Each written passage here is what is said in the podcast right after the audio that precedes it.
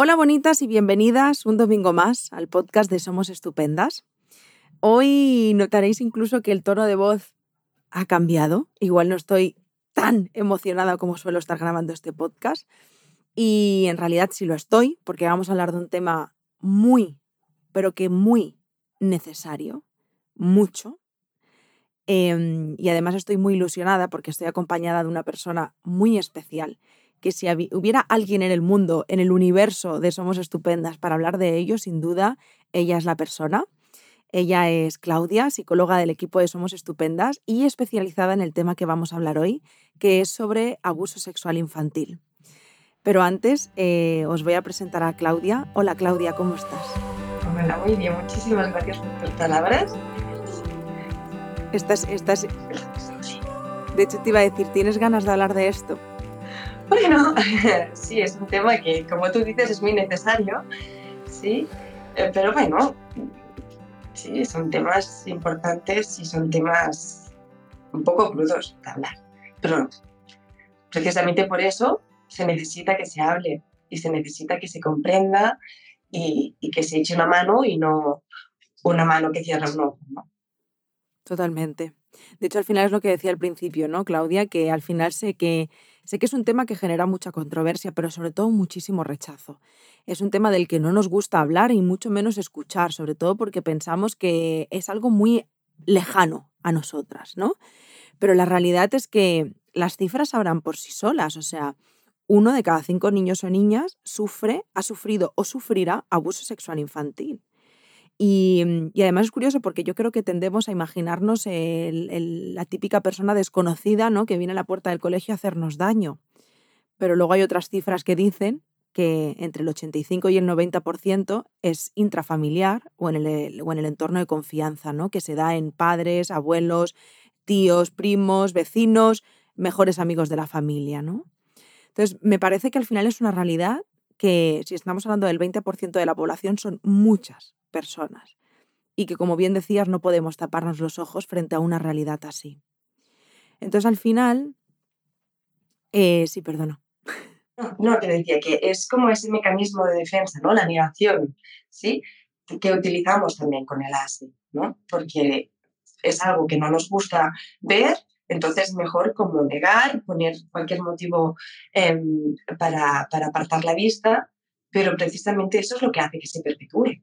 ¿no? Eso hace que, que, siga ocurriendo. Si nadie habla, si nadie explica, nadie tiene recursos, no se habla de prevención, no se habla de cómo em, poder ayudar a, los niños que lo están viviendo a, a, poder em, sentir que tienen algún tipo de recursos, ¿no? Para cambiar su historia, ¿no?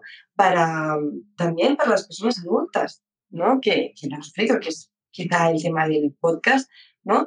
Em, que puedan tener eh, ese lugar de amparo, ¿no? Y que sea momentáneamente con esa escucha, ¿no? Si, si, se aparta completamente, eso no es garantía de que no va a pasar.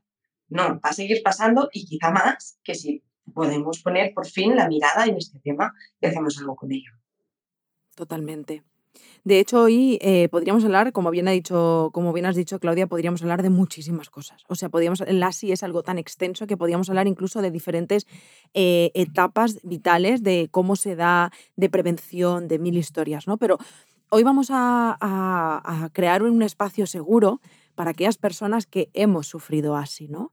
Em, al final este podcast es un recurso, herramienta, espacio seguro, que cada persona le ponga el significado y el nombre que prefiera, pero al final creo que es un lugar para a que ese 20% de la población que, que, hemos sufrido así, que encuentre un espacio, al menos para encontrar respuestas y para darnos cuenta de que aquellas cosas que nos han ido pasando a lo largo del proceso o qué cosas pueden ir apareciendo que, que nos hagan sentir un poquito eh, más en calma.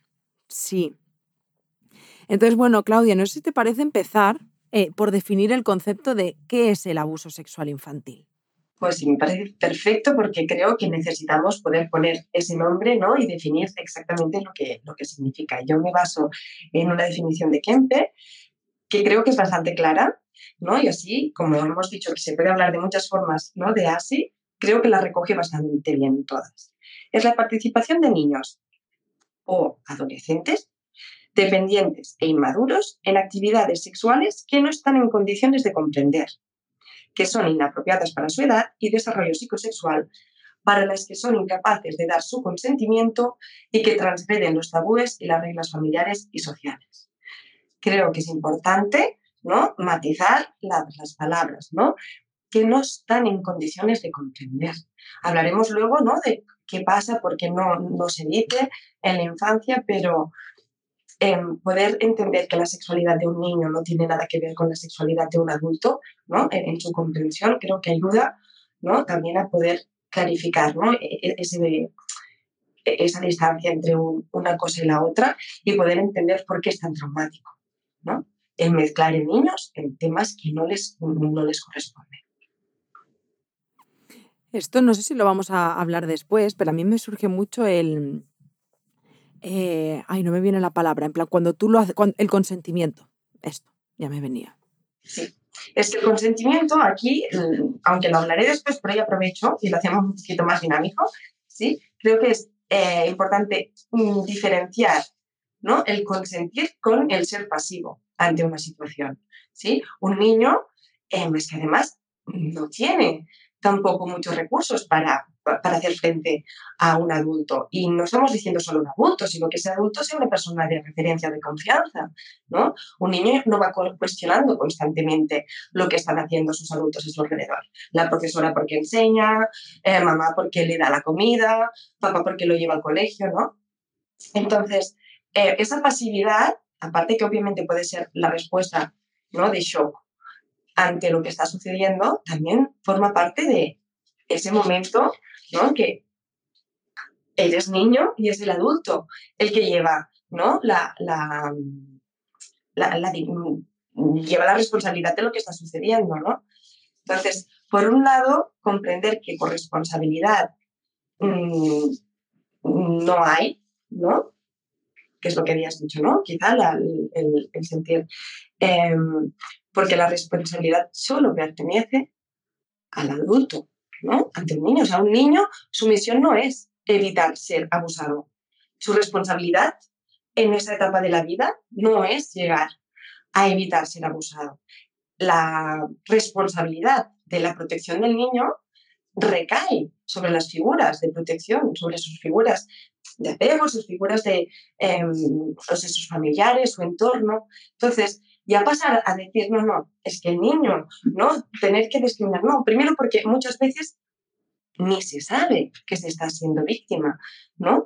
Mm, mm, porque no, tiene ni palabras, ni son tan pequeños que ni, ni entran en ello. Luego también entra aquí la dinámica, ¿no? la forma en la que muchas veces se va eh, llegando a ese abuso. No empieza de un momento, a otro brusco, ¿no? No siempre es así. Entonces también hay esa sensación de estar em, participando de forma ¿no? consentida a algo y aquí tenemos que hablar también de manipulación, tenemos que hablar también del abuso de poder que está ejerciendo ese adulto que sí que sabe, sí que es consciente de lo que está sucediendo, y ese niño que no tiene ni códigos para poder dar significado a lo que está pasando, ni tiene herramientas para gestionar esa situación. ¿Sí? No sé si he respondido un poquito lo que... Súper respondido, Claudia. De hecho, eh, ahora no sé cómo tenías como planteado continuar, pero yo tenía que apuntado, ¿no? Llega un momento donde, vale, ha pasado. Eh, entiendo y, sé por experiencia, aunque también comprendo que cada persona lo vivimos de manera diferente, que desde que sucede hasta que haces clic, y para mí ese clic es el darte cuenta. Hay muchas fases, eh, por lo menos yo sí las viví. Eh, la negación, el primero esto es un sueño, bla, bla, bla. Pero, pero si, si te parece podemos ir a ese punto, ¿no? A ese punto en el que, de tu vida en el que dices, vaya, me acabo de dar cuenta. Puedes poner esa palabra, ¿no? Eso que sufrí fue un abuso sexual infantil. Y puede ser que ese clip venga porque lo has escuchado, ¿no? Como decías de alguien, y dices, ostras, pues eso que he escuchado también me pasó a mí. Puede ser que, que sepa que estés trabajando pues, una situación difícil y los mecanismos de defensa ya están tan al límite, ¿no? Que todo se derrumba y sale todo. Em, o quizá también porque la situación ahora es más segura en tu vida, ¿no? De alguna forma, em, ya estás viviendo sola, lejos del agresor, ¿no? O ya has formado tu propia familia, ¿no? Aparecen los hijos y eso despiertan muchas cosas en ti. O simplemente porque la situación actual pues, te permite sentirte más a salvo y empezar a decir, vale, pues esa cajita que tenía ahí, sí, ahora puedo mirar. Pero sea como sea, aquí van algunas reflexiones ¿no? y confrontaciones con, los temas que he considerado que son necesarios ¿no? aportar em, para esas personas que precisamente descubren ¿no? ahora ya de adultas lo que ha pasado.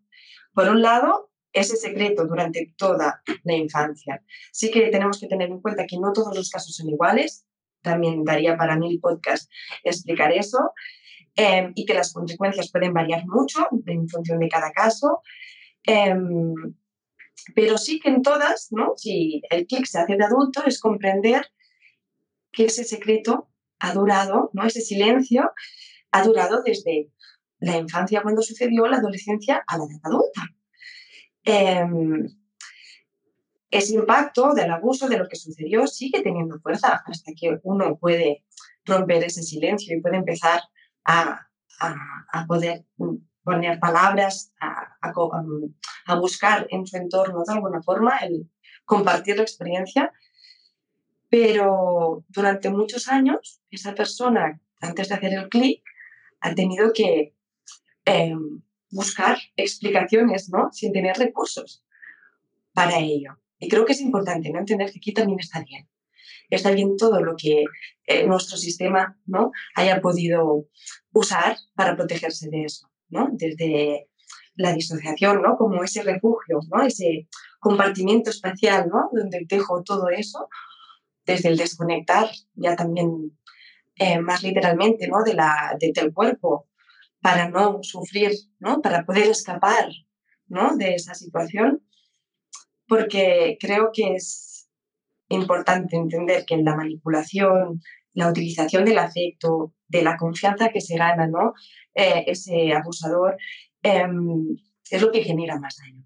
¿no? a nivel psicológico y de alguna manera impacta tanto en el desarrollo evolutivo de, la persona comprender que alguien que nos tiene que proteger, alguien con quien establecemos esa confianza, em, puede ser a la vez alguien que nos hace daño, ¿no? Asociar esa figura con peligro a nivel psicológico es muy complejo, muy complejo, ¿no? De ahí la disociación y otros mecanismos.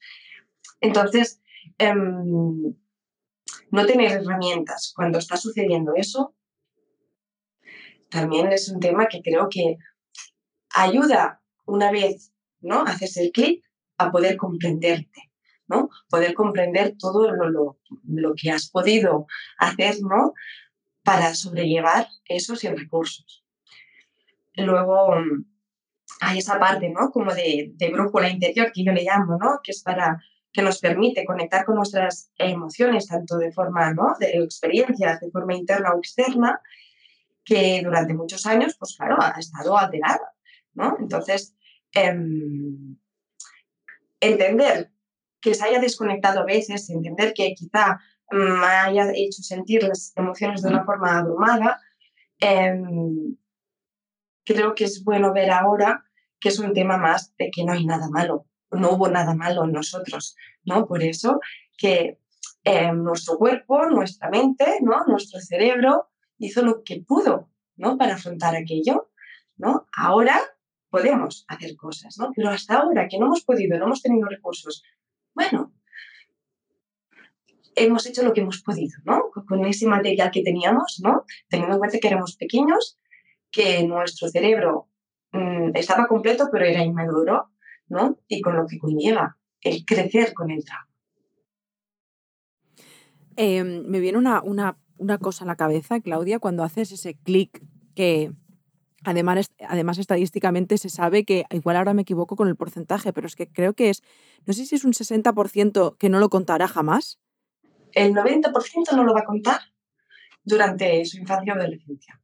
O sea, que lo contará en la edad adulta. Y, y, pasa esto, no sé si tú te lo has encontrado mucho en consulta, ¿no? El hecho de que de pronto aparece justo cuando, cuando has dicho, ¿no? Pues en la maternidad, eh, cuando fallece esa persona, que entiendo que también es un momento como que me remueve mucho, eh, cuando te puedes dar como ese permiso de, de explotar con todo, eh, que de pronto dices, ¿y por qué ahora aparece esto, no? ¿Por qué aparece ahora esto? Si llevo, o sea, ¿por qué aparece esto ahora a mis 30? ¿O a mis 40? ¿O a mis 25? ¿O a mis 60? ese juicio, ¿no? A bloquear esto que... Yo creo que aquí sería volver a hablar un poquito de la disociación, ¿no? Y de esa parte, ¿no? Nuestra que de algún modo ha necesitado estar apartada, ¿no? Porque si conecto con eso, no puedo, o sea, no le puedo dar sentido ni significado a lo que ha pasado. Me abruma tanto que necesito apartarlo de mi mente y ir creciendo con toda la otra información. Pero esa se queda apartada, ¿no? Entonces, mm, cuando sucede eso, cuando viene ese clic, ¿no? Que algo me permite conectar, ¿no? Con, lo que pasó, em, puede ser por muchos factores también.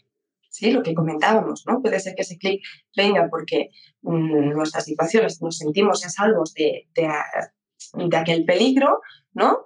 Puede ser porque conectamos con esa niña, ¿no? Ese niño al ver a otro niño cercano, em, puede ser por, muchos motivos, ¿no? Entonces, creo que aquí también es comprender que no hemos tenido nada malo, ¿no? Que nuestro cerebro de nuevo, ¿no? Ha hecho lo que ha podido y ha intentado mantener eso alejado de nuestra mente o de nuestra conciencia para protegernos, ¿no? Y que es normal que haya sucedido así que no tenemos ningún problema, ¿no? Que obviamente trabajar y ayudar y tener un acompañamiento em, psicoterapéutico mm, es, puede mm, ser necesario, ¿no? Para ir integrando todo eso, para poder integrar esa parte, ¿no? Con todo nuestro yo, pero dar ese mensaje, ¿no? También de decir, es normal, ¿no? Que otra forma sí. Totalmente. Jo, Claudia, eh, llegas a este punto, no sé si te parece que hablemos de los procesos de, del ASI, ¿no? Porque creo que em, a muchas personas les puede ayudar a poner palabras a eso que les está ocurriendo. Porque entiendo que las personas que nos escuchen pueden estar en procesos muy distintos, pero que al final em, pueden ponerle nombre, ¿no? De alguna manera, con si, si hablamos de, de ellos. Sí, sea, creo que es em, importante poder poner palabras siempre, ¿no? Porque es la forma también de, ir estructurando lo que pasó, ¿no? Que si no queda el drama siempre está como desperdigado y necesitamos ir elaborando esa historia. Em, y si te parece, bueno, puedo hablar del, paso, ¿no? De, de la revelación, quizá. Totalmente. Momentazo, ¿eh? el momento en el que ya soy consciente de lo que ha sucedido y he podido poner esa palabra, sea el momento que sea, los 20, los 30, 40, 60, ¿sí? Y voy a buscar ese, apoyo en mi entorno, ¿no? Al revelarlo. ¿Y qué pasa? Que como hemos empezado, ¿no? La negación como mecanismo familiar también está ahí a primera línea, ¿no? No siempre, ¿no? Pero creo que también es importante contemplar que hay esa em, eh, posibilidad, ¿no? Buscar ese apoyo, buscar esa comprensión, el sentirnos validados, ¿no? Después de todo lo que supone, ¿no? Em, abrir, eh, compartir esa caja durante tantos años cerrada, em, claro, nos encontrábamos con la familia que a veces parecen más abrumados que nosotros con lo que estamos contando, ¿no? con ese entorno que, como hemos dicho, ah, sí, abuso sexual infantil, no quiero mirar, ¿no? No quiere ver ello, pero con ello no nos están viendo, ¿no? No están viendo a la persona que, que lo ha sufrido. Entonces, creo que es importante aquí también saber, ¿no? Que puede pasar eso, que la familia, mm, por diversos motivos, quizá porque eh, las implicaciones emocionales pueden ser muy grandes, o las económicas, o las sociales, ¿no? Em, pueden em, llevarlos a ser incapaces ¿no? de hacer algo al respecto, dar esa, esa respuesta que tanto se necesitaría en esos momentos. Entonces aquí es, bueno, ser consciente de que puede pasar, no para dejar de validar lo que, lo que ha sucedido, pero sí para poder estar prevenidos y de nuevo apuntar a la necesidad quizá en estos momentos de elaborar esa parte a nivel terapéutico. Porque de nuevo es esa sensación me conecta con qué, ¿no? Durante muchos años no lo he dicho, quizá porque la disociación de alguna forma me, me hizo permanecer como un poco de amnesia, quizá por el mismo miedo ¿no? de, de, de, de, la infancia o porque no lo he estado relacionando durante todo este tiempo, pero una de las cosas principales que, nos, que suceden cuando eh, un niño eh, sufre un abuso sexual infantil es ante la revelación, la posible revelación a los adultos, a la familia, es ese miedo al castigo. ¿no? De nuevo, hablo de que no hay una codificación de lo que ha pasado, no hay unas palabras que permitan decir, mira, papá, mira, mamá, ¿no? Eh, me ha pasado esto, ¿no? He sufrido un abuso sexual infantil y me he sentido así y ha sido esta persona en este momento, ¿no? Eh, primero, la complejidad que lleva el que sea un familiar, que puede ser o papá o mamá, ya empezando por aquí.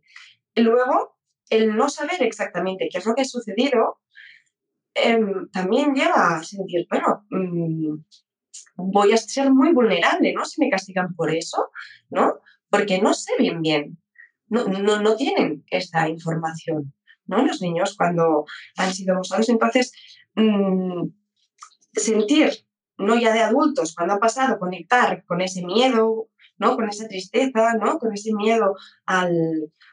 Se está mmm, realizando ese temor, ¿no? Que es que me abandonen, ¿no? Que es que me castiguen, ¿no? Y con el silencio, ¿no? Con esa negación, también lo recibo como un castigo, ¿no? Es, no voy a hacer nada con ello, ¿no?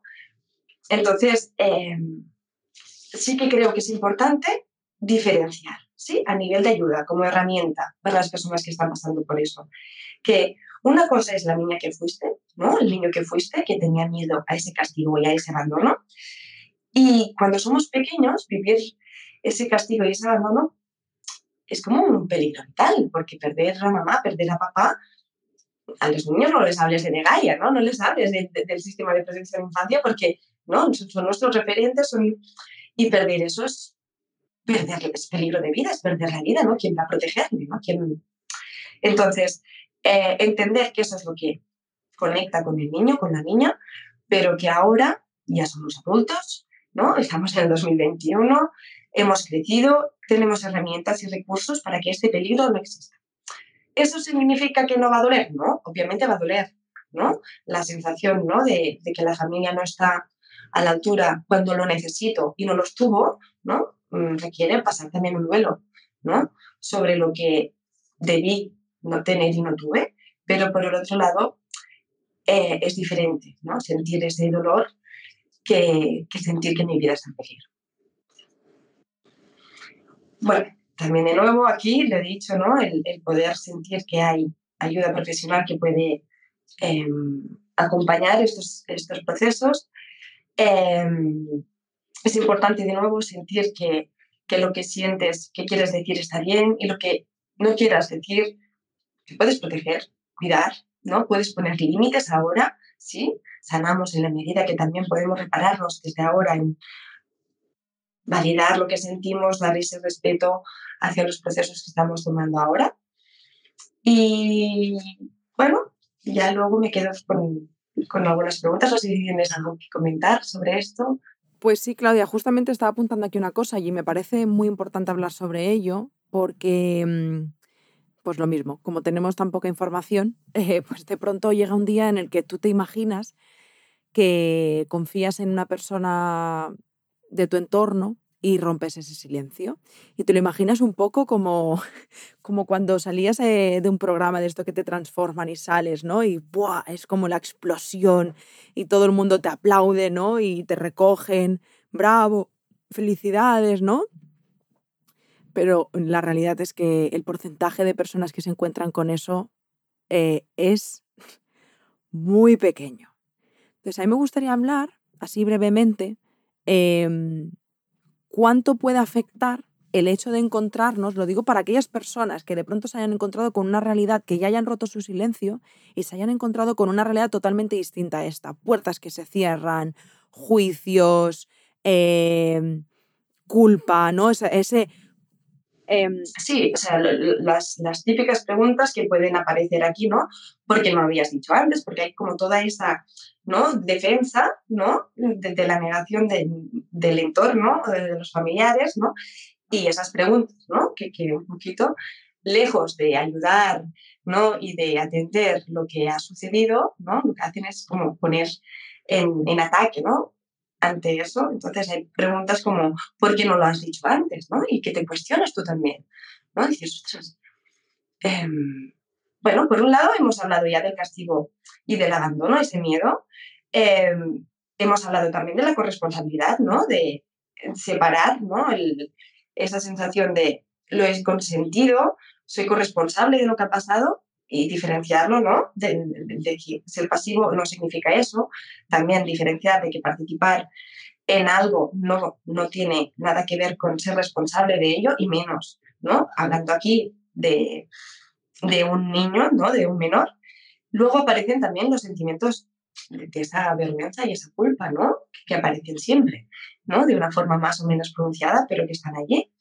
Entonces, sentir vergüenza cuando sentimos que tenemos algo malo y eso va a causar rechazo en los demás, nos pone prueba en el momento de, comentar, ¿no? de revelar. Em, por el otro lado, pues también los sentimientos de culpa, ¿no? Eh, sentir que hemos hecho, hemos cometido un error nosotros, se confronta ¿no? con lo que está, estamos recibiendo del entorno, ¿no? Esa negación, ese ataque, ¿no? Em, creo que es importante reestructurar estos sentimientos. y los sentimientos se forman a partir de una emoción y un pensamiento. Aquí estamos para validar esas emociones, pero sí que podemos pensar ¿no? en esos pensamientos, ¿no? darle un poquito de atención a esos pensamientos. Em, cuando de alguna forma le demos em, cabida a que tenemos algo malo, ¿no? porque es quizá con lo que hemos necesitado Em, crecer desde pequeños, pues tenemos que pensar en reflexionar en que, bueno, es más fácil pensar que soy un mal niño con unos buenos padres, ¿no? Que, que ser un buen niño con unos malos padres, ¿no? La, la, sensación de seguridad es muy distinta en una que en la otra. Entonces, quizá como defensa, la vergüenza también está ahí, ¿no? De protección a nivel psicológico de lo que está sucediendo. Por otro lado, Em, la culpa, ¿no? La culpa que también es una de las emociones que más aparece en terapia, ¿no? Mm, cuando hablamos de abuso sexual infantil, tenemos que tener en cuenta que las principales características es que hay, se comete un abuso de poder también, ¿no? Hay una, existe una simetría, ¿no? Entre el adulto y el menor y hay una coerción, ¿no? Esa coerción, de alguna manera, em, también hace que eh, alguien por la condición ¿no? de, de, poder respeto a otra, tenga esa capacidad de influir sobre ella. Y cuando estamos hablando de que si alguien está haciendo, está usando ¿no? ese privilegio como mm, beneficio propio y en perjudicación, ¿no? perjudicando a la otra, em, aquí de nuevo ¿no? vemos que la, la, culpa mm, ya no tiene cabida, ¿no? Pero claro, situarnos ahí también remueve muchas cosas, ¿no? Porque es conectar con esa vulnerabilidad que, que tuvimos, ¿no? Entonces, de nuevo, creo que es importante hablar ¿no? de lo que daña más a nivel psicológico, no es tanto, ¿no? Aunque puede ser el abuso físico, ¿no? El abuso físico, pero todo lo que se va tejiendo, ¿no? Y todo lo que va destruyendo a nivel psicológico, ¿no? Esa, ese daño en la esfera de la confianza, ese daño en la esfera, ¿no? De, de, de, de la sumisión, del poder, ¿no? Entonces aquí sí que creo que es importantísimo determinar y sentir, ¿no? Dar ese mensaje a las oyentes de que la responsabilidad única de lo que sucedió es del abusador, nunca, nunca es del niño, no fue tu culpa. Em, que eso quizá ahora lo, van a oír y no lo van a sentir, pero que es algo que se necesita trabajar mucho porque es muy distinto cómo me relaciono yo con la vida, sintiéndome culpable o no. ¿sí? Y luego, mm, que no fue la responsabilidad del niño, que no engañó a nadie, que no lo provocó el niño y que todo eso forma parte de esa manipulación y de ese abuso de poder. como comentaba antes, lo he dicho, ¿no? no es responsabilidad del niño evitar ser abusado. Ha habido un momento, Claudia, que me venía a la mente, em, ahora se me ha ido, está, está, siendo todo tan intenso, pero bueno, cuando me venga te lo voy a compartir, porque de verdad que, que, que me, me, parecía interesante. Nada, cuando me venga, justo, justo se me... Vale, se me fue. bueno, entonces, hay otra pregunta, ¿no? Em, que, puede ser que planteen los demás, que se plantee uno mismo en ese momento, que es ¿por qué no hice nada para pararlo? ¿no? Em, también puede generar obviamente culpa eso. ¿Por qué, no, ¿Por qué no se defendió a ese niño? ¿no? ¿Por qué no pidió ayuda? Y aquí, simplemente porque no se puede. No, no se podía es fácil ganar, ganar esa partida ahora que sabemos todos las cartas que tenemos, que podemos poner esas palabras, ¿no? Entender todo eso, pero en ese momento no lo sabías, ¿sí? Confiabas en el abusador y no tenías conocimientos suficientes para poder saber lo que ocurría. O quizás sí, quizás sí que de alguna forma pasó más en la adolescencia, podríamos decir que entendíamos un poco lo que está pasando, pero el precio que sentías que tenías que pagar por revelarlo era muy peligroso. Hemos hablado de, eso antes. Eh, quizá pudo haber una amenaza o no la hubo, ¿no? La coerción también mediante la manipulación y el engaño y ese abuso de, poder es suficiente para que un niño no hable. Dar voz al niño, como hablamos siempre, es un tema pendiente aún en nuestra sociedad, pero bueno, mientras esto sea así, será difícil encontrar escapatoria, ¿no? Eh, para un niño que esté sufriendo ese tipo de, maltrato ¿no? en ese entorno tan, que tendría que ser sagrado, ¿no? como es la familia en, su, en su infancia.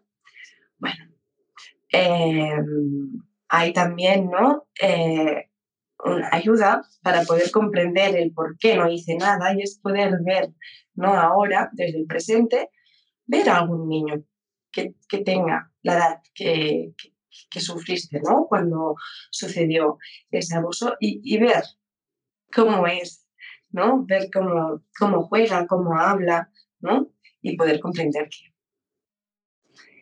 es muy difícil, pero ayuda a hacer ese ejercicio, ¿no? Em, luego también creo que es importante hablar de los comentarios siguientes, ¿no? Siguiendo un poquito de la defensa, ¿no? Ante ese entorno que no quiere o no puede o no sabe ayudar. Em, la, la, típica frase de los trapos sucios, ¿no? Tan arraigada a la sociedad de que se limpian en casa, ¿no? Y, o la idea también de estar rompiendo la familia al decir eso, ¿no? Entonces, mm, con el primero, creo que es importante tener claro que una cosa es que los trapos sucios se limpien en casa, y me parece muy bien, y está genial que eso sea así. Y otra cosa es que un delito, un delito, estamos hablando penal, ¿no? Con todas las consecuencias que lleva eso a nivel psicológico para la víctima, eh, se limpie en casa, porque eso no se puede limpiar en casa. No tiene nada que ver con un trapo. Y luego estar rompiendo la familia. Em, claro, aquí tenemos que plantear quién ha roto la familia. ¿La está rompiendo la persona que fue víctima mm, por, por esa acción de ese adulto, ese familiar? ¿O fue el abusador?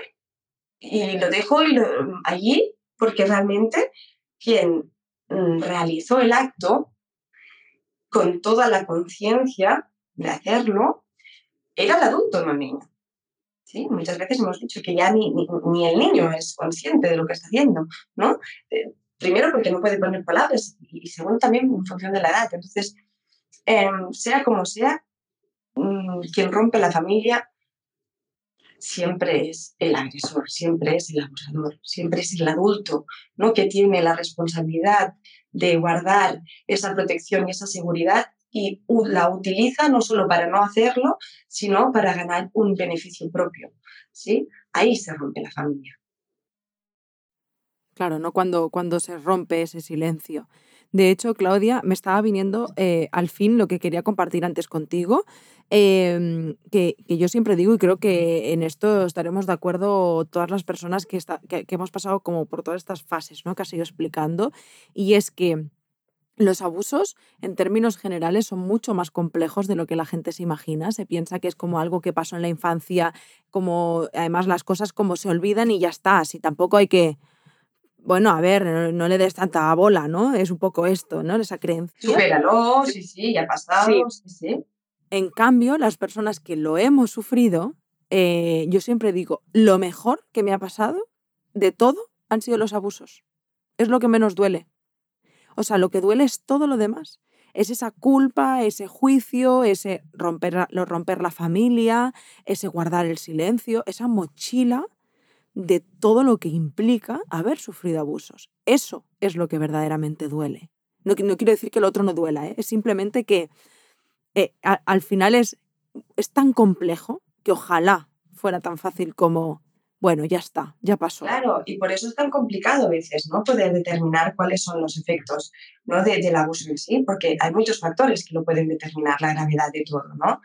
Em, cuando sucede, sucede, y si un niño puede tener un entorno ¿no? que lo detecta, que lo protege, que lo ayude a asimilar, que lo ayude a integrar, que de alguna forma recibe, recibe la, eh, la ayuda necesaria para elaborarlo, será una cosa. Un niño que, que vive un trauma, porque no deja de ser un trauma esto, que durante muchos años de su vida, con las palabras, concepciones infantiles que tiene, tiene que ir estructurando, codificando lo que ha sucedido, luego llega a la adultez con esa, con ese pastel, ¿no? De, construcción de todo ello. Em, claro, son muchos años, lo que decíamos que también durante el silencio, ¿no? De, de todos esos años, lo que ha pasado es el no poder darle eh, comprensión, ¿no? no poder saber qué hacer con ello, ya directamente. Quizá ni busques la explicación, es qué hago yo con eso, ¿no? Durante tanto tiempo, claro, crea un, impacto psicológico muy importante, ¿sí? Eh, que, el, que el revelar, ¿no? Decir, bueno, ahora ya lo hago y no encontrar ese apoyo, ¿no? Que, bueno, ya estoy dando el gran paso, venga, y que no, no recibir eso, aún daña más y tiene un impacto más grande a nivel psicológico. Entonces, claro, hay muchas cosas, no solo una cosa física que pasó en un momento determinado de tu vida, sino todo lo que ha conllevado que eso sucediera en ese momento evolutivo de tu vida, ¿no? Entonces, sí, sí, mm, por desgracia, y suena muy crudo, pero a veces sí, ver eso, ¿no? Que quizá incluso dentro de la gravedad de todo, quizá fue lo mejor de todo, ¿no? Em, lo que vino después. Aquí por eso sí que es muy importante el poder saber, sentir que hay profesionales que pueden trabajar, que pueden ayudar a elaborar eso, porque no deja de ser una segunda traumatización ¿no? que suceda. Entonces, es difícil encontrar ese apoyo eh, con personas de nuestro entorno. Sí, al final volvemos un poco a lo de antes, ¿no? Si de pronto alguna persona se encuentra que rompe el silencio y lo que se encuentra son puertas cerradas, pues que al final yo les invitaría, ¿no? A que eh, con, esa, con esa revictimización, que por favor no paren de buscar, porque hay personas, siempre hay personas eh, o profesionales que nos pueden ayudar. Y, qué importante entender esto también para darnos cuenta de la importancia que tiene eh, para las personas que puedan acompañar eh, a estas personas, eh, abrir las manos y escuchar a estas personas sin juicio em, para hacer el camino más fácil. En lo reparador y necesario que es en esos momentos encontrar eso. Totalmente.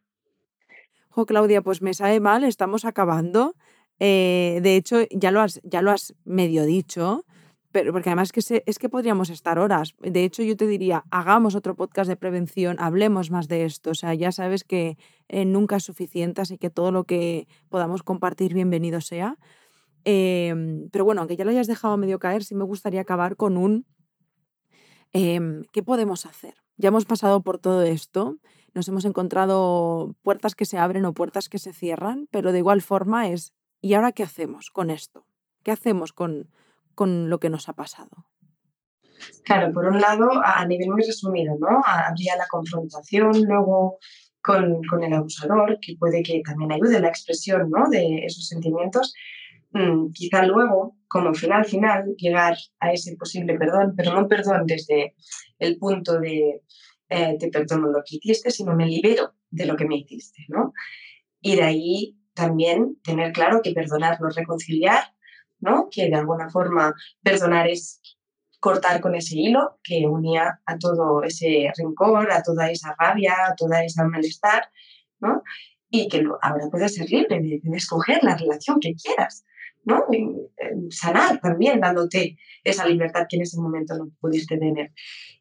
Y que bueno, que a lo largo de ese proceso, pues que van a haber momentos de todo, va a haber mucha eh, ambivalencia, va a haber mucha confusión. Creo que el mensaje es que estará bien, que lo estás haciendo bien, aunque haya eso, ¿no? Que es normal, que ir integrando todo eso a nivel psicológico lleva su tiempo, ¿sí? Y que está bien, no hay nada malo, ¿sí? En ti por eso. Y luego, así un poquito como para finalizar, también comprender que en la medida que podemos hacer un trabajo una elaboración de lo sucedido, es como, vale, comprender que la cicatriz no la vamos a evitar. O sea, que nos sucedió, eso no va a cambiar. Pero una cicatriz no duele. Lo que duele es una herida, ¿sí? Que está por cicatrizar, ¿sí? Hacer todo eso va a... Pero luego habrá un cambio, es decir, se puede con un trabajo terapéutico abordar todos estos temas, ¿no?